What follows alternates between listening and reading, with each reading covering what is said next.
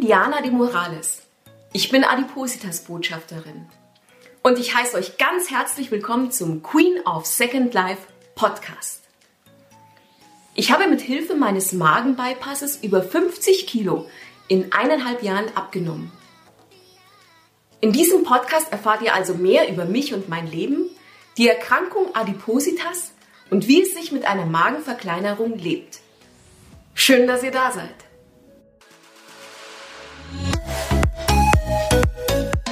Heute möchte ich euch ein bisschen was über mich erzählen und über mein Leben und anhand dessen euch genauer erklären, wie so eine Adipositas-Laufbahn eine traurige aussieht. Also wie ein Mensch vielleicht so übergewichtig wird. Anhand meines Beispiels ist das schon sehr gut zu erkennen. Und ich möchte euch ein bisschen erklären, was ist Adipositas überhaupt? Warum wird man adipös?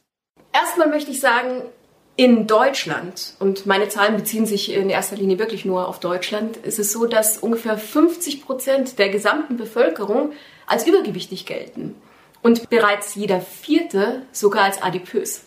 Adipös heißt einfach, dass man extrem übergewichtig ist, also nicht mehr im Normbereich und das ist dann teilweise schon krankhaft. Es gibt auch hier nochmal Unterteilungen von Adipositas, das heißt Adipositas 1, 2 und 3.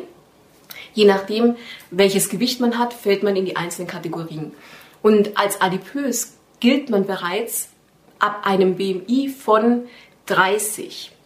Was ist ein BMI? BMI heißt nichts anderes als Body Mass Index und der lässt sich ganz leicht errechnen. Also die genaue Rechnung findet ihr einfach, wenn ihr im Internet googelt nach einem Link ähm, BMI-Rechner. Da geht es darum, wie groß ist man, wie schwer ist man und da gibt es eben eine Formel, könnt ihr ausrechnen. Und dann könnt ihr sehen, unter welche Kategorie ihr vielleicht fallt. Wie war es bei mir? Also, seitdem ich mich erinnern kann, war ich schon immer pummelig. Ich durfte essen, was immer ich wollte und das ist nicht gut. Ich möchte an alle Eltern appellieren, die selber Kinder haben, passt bitte auf die Ernährung eurer Kinder auf. Es ist so schwierig, da wieder rauszukommen aus dem Teufelskreis und man ist so schnell drin. Klar, ihr liebt eure Kinder und natürlich, sie sollen alles haben, was sie wollen, sie sollen glücklich sein. Das ist aber vielleicht nur für den Moment, weil auf Dauer gesehen wird das Kind sehr unglücklich. Wie gesagt, ich durfte alles essen, war in dem Moment super glücklich. Ich durfte Süßigkeiten essen, Pommes, äh, Fastfood, was auch immer und fand es mega cool. Auch zu meinen Schulzeiten, ja. Da durfte ich im Pausenraum durfte ich mir Sachen kaufen und sei es irgendwelche Riegel, Schokoriegel oder Schokocroissants oder sonst was, während meine ganzen Schulkameraden haben von zu Hause ihre gesunde Tupperware dabei gehabt. Das, ich kann mich ganz genau erinnern, die hatten Vollkornbrot mit Putenbrust und dann gab's noch Paprika und Radieschen und ich habe die immer angeschaut mit großen Augen, um Gottes Willen, was essen die denn? Und das würde ich ja nie essen und genauso haben sie mich auch angeschaut, so ungefähr, oh mein Gott, die darf ja Süßigkeiten essen, sowas gibt's bei uns gar nicht, wieso dürfen wir das nicht? Und jetzt muss ich sagen, ich glaube, es wäre mir im Leben besser gegangen, hätten meine Eltern ein bisschen mehr auf meine Ernährung geachtet. Das soll kein Vorwurf sein, gar nicht, sondern sie haben mich einfach so sehr geliebt, dass sie mir nichts abschlagen konnten. Aber manchmal muss man einfach streng sein. Nun gut, also ich war als Kind schon dick, ja, und also nicht besonders dick, sondern pummelig. Und ich kann mich auch erinnern, zum Beispiel in der fünften Klasse, da wurde ich dann mal, äh, da war der Schularzt da und dann wurde die gesamte Klasse gewogen. Und damals war ich schon echt schon schwer. Ja? Man muss sagen, da zählte ich, ich glaube, ich war sogar das mit das schwerste Kind in dieser Klasse. Und da fühlt man sich schon erstmal komisch und äh, die Kinder lachen ja einen auch aus. Und man versteht das Ganze nicht so recht, aber man weiß auch nicht, dass es irgendwie mit gesunder Ernährung zu tun hat. Also in der fünften Klasse denkt man, glaube ich, noch nicht so weit. Vielleicht ist es heutzutage anders, aber damals oder ich zumindest habe da noch nicht so weit gedacht. Und ich habe auch mal, ah, das fällt mir auch gerade ein, in der Grundschule haben wir Völkerball gespielt. Ich weiß nicht, ob es der ein oder andere kennt. Das ist so ein, so ein Ballspiel. Ja? Man äh, schmeißt den Ball und wenn man getroffen ist, dann ist man raus. Und ich war sehr, sehr gut in diesem Spiel. Also, weil ich konnte die Bälle sehr gut auffangen und genauso gut auch wieder werfen. Und ich erinnere mich jetzt, äh, dass meine Grundschullehrerin damals gesagt hat, Mensch, man denkt immer, du bist so ein leichtes Opfer, weil du so eine große Angriffsfläche hast und weil man denkt, du bist so schwer und so, so langsam, aber das bist du gar nicht, du bist so eine Mogelpackung, weil du bist eigentlich total sportlich. Und ich habe diesen Satz irgendwie zuerst gar nicht verstanden. Erst Jahre später ist mir eigentlich aufgefallen, dass sie auf mein Gewicht abgezielt hat und dass sie meinte, ja, ein dickes Kind, also auch ein dicker Mensch, muss einfach sehr langsam sein und schwerfällig und darf nicht sportlich sein. Und das ist irgendwie voll das Wunder, wenn mal jemand sportlich ist. Was ein totaler Schwachsinn ist, weil es gibt sehr viele übergewichtige Leute, die sehr sportlich sind. Also das ist einfach ein Klischee, das nicht stimmt. Also ich war pummelig, pummelig, pummelig. Ähm, mit der Zeit hat man dann auch die ersten Anfeindungen von Schulkameraden oder ähm, von sogenannten Nachbarskinder oder Freunden, die dann sagen, ah, die fette Sau oder da ist ein Wal oder sonst was. Und das hinterlässt schon Spuren auf einer Seele. Ne? Das ist nicht so, dass man das wirklich einfach so annimmt und sich denkt, ah ja, macht ja nichts, geht an mir vorbei. Auch wenn man drüber lacht oder auch wenn man in, im ersten Moment vielleicht ähm, so tut, als würde es einem gar nicht treffen. Innerlich hinterlässt jede Beleidigung doch eine Narbe. Also wer vielleicht jemanden mal beleidigt in Hinsicht äh, des Übergewichts, bitte denkt dran, es ist ein Mensch und dem tut das weh. Und jede Beleidigung trägt dazu bei, dass man unglücklicher und unglücklicher wird und irgendwann nicht mehr weiß, wie soll es im Leben weitergehen. Dann kam so ein bisschen die, die Teenagerzeit. Ja, ich wurde auch äh, erwachsen. Die ersten zarten Verliebtheitsgefühle steht da an und trotzdem habe ich gemerkt, dass die Jungs haben sich überhaupt nicht für mich interessiert. Alle anderen Mädels waren immer interessanter. Ich war immer so der gute Kumpel, ja hey, mit dem, also mit mir kann man immer gut sprechen, aber für mehr ist es nicht. Und ich muss auch ganz ehrlich sagen, ich hatte nicht sehr viele Freunde und ich war viel allein. Und da habe ich schon gemerkt, das hat auch viel mit dem Gewicht zu tun gehabt. Und ähm, dann muss ich sagen, so meine erste Diät, wenn ich mich so richtig erinnere, war so vielleicht mh, hm, mit 18 oder Anfang 20, so ganz genau kann ich das nicht mehr sagen. Und natürlich fängt man an erstmal mit so, ja, frisst die Hälfte. Wer weniger isst, äh, kann auch weniger Kalorien zu sich nehmen und wenn man sich dazu noch ein bisschen mehr bewegt, dann müsste das Ganze ja hinhauen. Ja, klar, äh, für die erste Zeit ist erstmal ein erster Erfolg da. Man verliert ja erstmal viel Wasser und Flüssigkeit. Und wenn man dann erstmal sein, seine Kalorienzufuhr ein bisschen reduziert, dann ist natürlich klar, dass man auch abnimmt. Aber nicht von Dauer, weil sobald man wieder ein bisschen normaler ist und ein bisschen weniger sich bewegt, ja, umso schneller ist das Kilo auch wieder drauf. Also frisst die Hälfte, war nichts für mich. Dann ging es weiter. Ähm, ich wurde älter, ich wurde größer und alle paar Monate oder alle paar Jahre stand wieder irgendeine Diät ins Haus, wo ich dachte, ja, äh, jetzt brauche ich wieder so ein Wundermittel, jetzt muss ich wieder abnehmen und äh, ich möchte es doch schaffen, irgendwann schaffe ich es in meinem Leben. Und dann kamen so Diäten wie die, die kurioseste äh, Abnehmmethode, die ich jemals ausprobiert habe, nannte sich aufgepasst, schlafen Sie sich schlank. Ist kein Witz. Heißt wirklich so. Ähm, ich müsste mal googeln, ich habe es jetzt noch gar nicht gegoogelt, ob es die noch gibt oder ob man darüber noch was im Internet findet. Also schlafen Sie sich schlank. Hört sich super an, ne? Ich schlafe, ich lege mich hin und dann werde ich schlank. Ja, dachte ich auch. Das hat genau bei mir gezogen und deswegen habe ich das ausprobiert. Und es waren so, ich glaube, ich kann mich nicht mehr genau erinnern, es waren, glaube ich, ein oder zwei Audiokassetten. Die musste ich, glaube ich, morgens nach dem äh, Aufstehen hören und abends, bevor ich ins Bett gehe. Und da war so eine Art Hypnose und so eine Meditation und man wurde irgendwie durchgeführt und ähm, das sollte dann äh, bewirken, dass man abnimmt. Ja, hat es auch, aber nur, weil dazu gab es auch noch ein natürlich Ernährungsprogramm, das besagte, dass man eben gesund isst, dass man die ganzen äh, Süßigkeiten und die ganzen fetthaltigen Ernährungsmittel nicht zu sich nehmen darf. Und natürlich nimmt man da ab, weil man gerade noch mehr fokussiert drauf ist, vielleicht mehr Sport zu machen, sich gesünder zu ernähren und alles das gemeinsam. Ich meine, damals habe ich tatsächlich noch so ein, so ein Sportprogramm gemacht, wo ich äh, eine Stunde auf den Stepper gegangen bin und noch verschiedene andere äh, Übungen gemacht habe. Ja, ich habe abgenommen, natürlich, aber nicht aufgrund von Schlafen sie sich schlank, sondern nur, weil ich halt mal wieder auf meine Ernährung aufgepasst habe. Also so ein Blödsinn. Dann ging es weiter. Eine Diät, die nicht so schlecht war, war die 30 Gramm Fett-Diät. Das heißt, ich habe über den ganzen Tag darüber geachtet, dass ich nicht mehr als 30 Gramm Fett zu mir nehme. Und ähm, das ging auch ganz gut, aber natürlich auch wieder nur so lang, wie man das Ganze beachtet hat. Und äh, dann waren die Kilos auch wieder drauf. Und als eine der letzten Diäten, an die ich mich erinnern kann, die war 2013. Ja, zwischen 2013 und 2014 habe ich die ganz verrückte Diät äh, gemacht und zwar P90X. Wem sagt's was? Ich weiß nicht, dem einen oder anderen, der kennt es vielleicht, weil ähm, es gibt sogar einen Song darüber oder einige ähm, amerikanische Promis singen auch über P90X, ja. Das ist auch so ein tolles Programm, wo man jeden Tag mindestens eine Stunde Sport macht, sich fast die Seele aus dem Körper hustet und kämpft und natürlich super, super achtet auf, seinen, auf seine Ernährung. Es darf kein Fett dabei sein, es darf kein Zucker dabei sein. Man darf nur spezielle Shakes zu sich nehmen, die auch natürlich diesbezüglich auch noch verkauft werden von dem Programm für sehr viel Geld. Das Ganze geht 90 Tage und danach soll man einen neuen Körper, ein neues Leben haben und, und, und.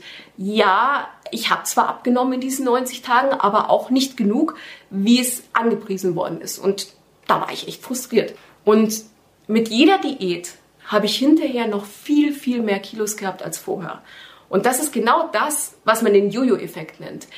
Also die Adipositas-Chirurgen sagen auch, ja, wenn sie möchten, dass jemand dick wird, dann empfehlen Sie ihm eine Diät. Denn jede Diät, die bringt kurzfristig was. Aber hinterher ist man eigentlich noch in einer viel, viel schlimmeren Ausgangssituation, als man am Anfang war. Also das ist so eine typische Adipositas-Laufbahn, so wie sie auch bei mir verlaufen ist, dass man immer dicker wird, weil man über sein Leben lang immer wieder versucht hat, verschiedenste Diäten auszutesten, die nichts gebracht haben und wo man dann hinterher mehr und mehr und mehr wird. 2014 im Mai ist dann meine Mutter verstorben und da war ich so demotiviert mit allem und habe auf nichts mehr geachtet und äh, ich habe ja auch gemerkt, Diäten bringen nichts. Ich werde es wohl nie zu irgendwas schaffen. Bis dato dachte ich, irgendwann in meinem Leben bin ich noch schlank, aber ab dem Zeitpunkt dachte ich, hey, ich muss dem Ganzen ins Auge schauen. Ich schaff's nicht. Ich werde wahrscheinlich nie schlank werden und das ist jetzt mein Schicksal, dass ich mein Leben lang dick und übergewichtig durchs Leben laufe. Direkt abfinden wollte ich mich damit nicht, aber ich konnte ja auch nichts machen. Ja? Ich, es gab keinen Ausweg aus dieser Miserie. Ganz im Gegenteil. Ich habe weiter zugenommen. Und wie? Und äh, mein Höchstgewicht war 2014 bei 114 Kilo. Und dann kamen auch schon gesundheitliche Probleme. Ich habe Krankheiten bekommen und hatte Begleiterscheinungen von dem ganzen Übergewicht. Und zwar hat das angefangen erstmal mit Bluthochdruck. Und Bluthochdruck ist mal nicht irgendwie eine spaßige Sache, sondern auf Dauer kann die echt das Herz schaden und man kann richtig schlimm krank werden. Hm, man wird auch wahrscheinlich so nicht besonders alt. Und äh, zum anderen hatte ich natürlich, wie viele adipöse Leute auch, äh, Kurzatmigkeit. Jeder Schritt, jede Treppe, alles war super anstrengend für mich und stellte mich fast vor unlösbare Aufgaben. Und so kam es auch, dass ich schon erste Arthrose hatte im Knie, was sehr, sehr geschmerzt hat, wodurch ich dann noch weniger gegangen bin und noch weniger Treppen gestiegen bin. Und so ist man im Teufelskreis drin und man kommt da einfach nicht mehr raus. Das kann sich vielleicht kein Normalgewichtiger vorstellen, aber es ist tatsächlich so, man kommt da nicht mehr raus.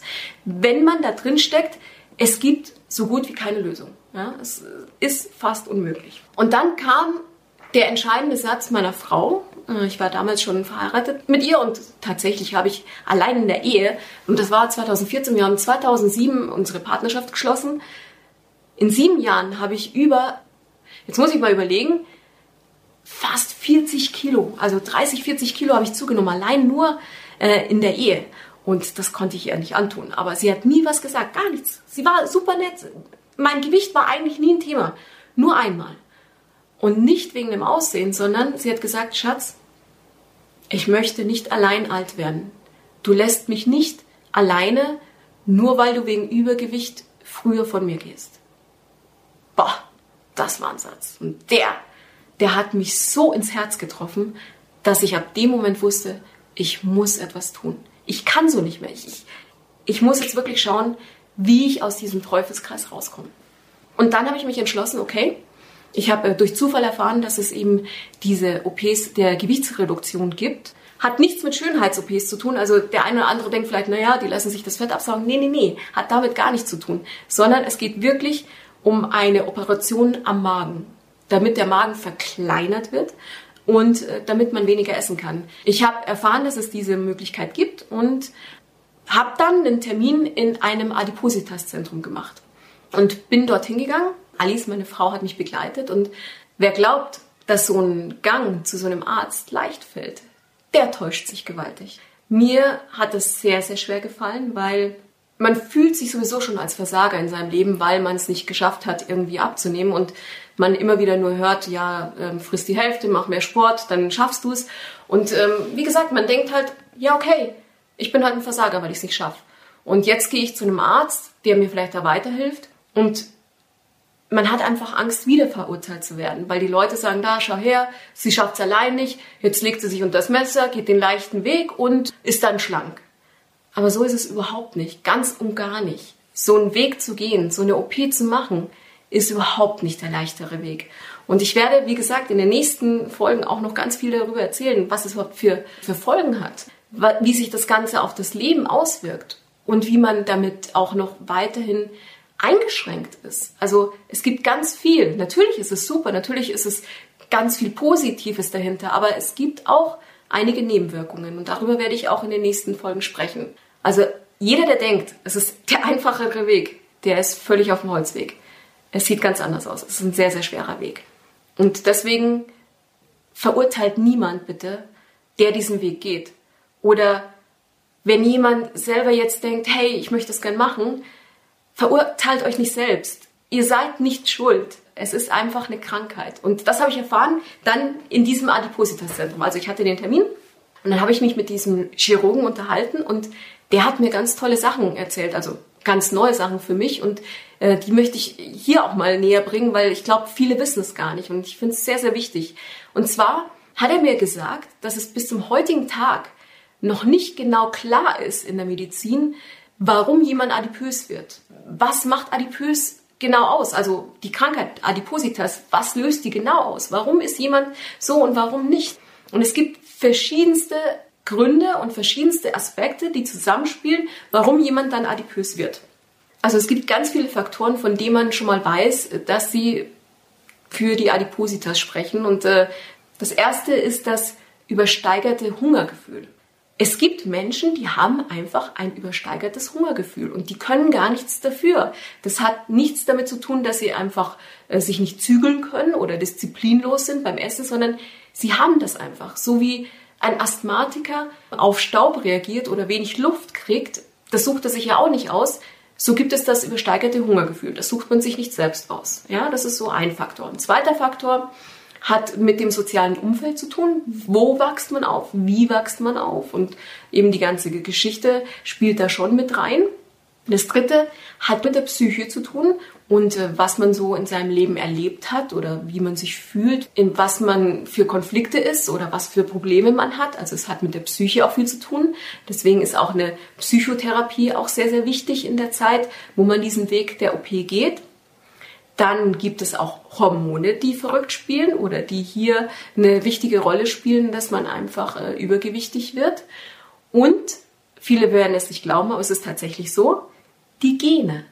Es liegt ein Teil auch in der Gene. Also man wird auch teilweise übergewichtig, das wird vererbt. Bei mir zum Beispiel. Mein, mein Chirurg hat gesagt, hey, Ihre Mutter war doch Mexikanerin. Und ich so, ja, ja. Und sagt er, wissen Sie, dass die Mexikaner das adipöseste Volk auf der ganzen Welt sind? Wusste ich nicht. Wusstet ihr das? Aber das spielt eben auch einen Teil mit rein.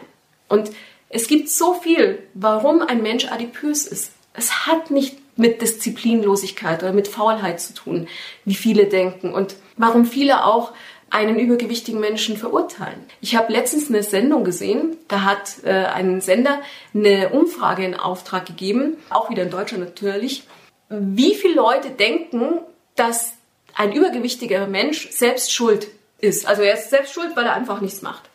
58 Prozent der Bevölkerung, der deutschen Bevölkerung denken, dass übergewichtige Menschen selbst schuld sind. Und das ist echt traurig. Ich meine, natürlich, man weiß es nicht anders. Und natürlich denkt man, hey, ich bin auch diszipliniert, ich nehme auch ab und kann es halten. Aber Adipositas ist halt etwas anderes. Wir sollten echt mal hinter die Kulissen schauen und fragen, warum ist ein Mensch übergewichtig? Jede Adipositas hat eine Geschichte, die dahinter steht. Und darum geht es, dass man die Geschichte dahinter befragt und schaut, was ist denn mit dem Mensch? Warum ist das so? Es ist ja sogar so weit, dass selbst unter Ärzten nicht genau klar ist, wie dieses Krankheitsbild verläuft. Das heißt, es gibt so viel unwissende Ärzte, Hausärzte oder auch Allgemeinärzte oder was auch immer für ein Arzt, die selber noch gar nicht so viel über Adipositas wissen und die auch ihre Patienten so ein bisschen verurteilen. Die auch sagen, Mensch, essen Sie weniger, machen Sie mehr Sport. Aber so einfach ist es nicht. Es ist eine chronische, lebenslange Erkrankung. Und da wird auch eine OP nichts dran ändern. Also auch an die, die es haben machen lassen oder die es machen lassen wollen oder mit dem Gedanken spielen oder auch ich eben. Es muss klar sein, Adipositas wird man nicht los. Man behält es sein ganzes Leben lang. Die OP ist eine erste Hilfe oder eine Krücke, sagt man so schön, um erstmal dieses krankhafte Übergewicht reduzieren zu können. Und die hilft auch erstmal die ersten zwei Jahre. Und es klappt super. Großartig. Aber man muss dann wirklich seinen Lebensstil ändern, weil sonst wird die Wirkung dieser OP nicht lebenslang anhalten. Und dann wird man auch nicht auf Dauer schlank bleiben dann kann man auch wieder zunehmen.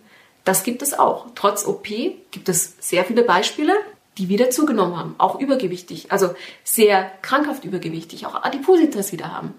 Man muss seinen Lebensstil ändern. Man muss es wirklich wollen, weil man wird lebenslang krank sein. Das ist ähnlich wie bei einem trockenen Alkoholiker. Klar, wenn er nichts mehr trinkt, das ist super, aber die Sucht ist weiter in einem und sie kann jederzeit ausbrechen, wenn man nicht sich dessen bewusst ist und wenn man nicht darauf aufpasst. Also deshalb muss auch der adipöse Mensch, der vielleicht diese OP hat machen lassen, so wie ich, ein Leben lang aufpassen, weil es ist nur eine erste Hilfe und es wird nicht auf Dauer sein, wenn man nicht selber sein Leben verändert. Wie hat ein Chirurg mal so schön gesagt in der Sendung? Nach der OP haben wir einen dicken Menschen im Körper eines dünnen. Und da ist schon was dran. Und was ich damit meine, werde ich auch in den nächsten Folgen noch erzählen. Da werde ich viel über mein Leben noch äh, preisgeben und äh, erklären, was schwerfällt, was es für Probleme gibt, was es für Tücken gibt und worauf ich auch achten muss, sonst werde ich auch wieder zunehmen. Und das möchte ich auf gar keinen Fall. Erstmal so viel zu meiner Geschichte. Schön, dass ihr heute mit dabei wart. Wenn ihr noch mehr über mich und mein Leben mit dem Magenbypass erfahren wollt, dann abonniert doch meinen Podcast oder besucht meine Website unter www.queenofsecondlife.de. Außerdem könnt ihr meine Erfahrungen auch auf YouTube finden unter Diana de Morales, Queen of Second Life. Ich würde mich wirklich freuen, wenn ihr auch das nächste Mal wieder reinhört bei Queen of Second Life. Und bis dahin, bleibt gesund oder werdet gesund. Eure Diana. Tschüss, ciao.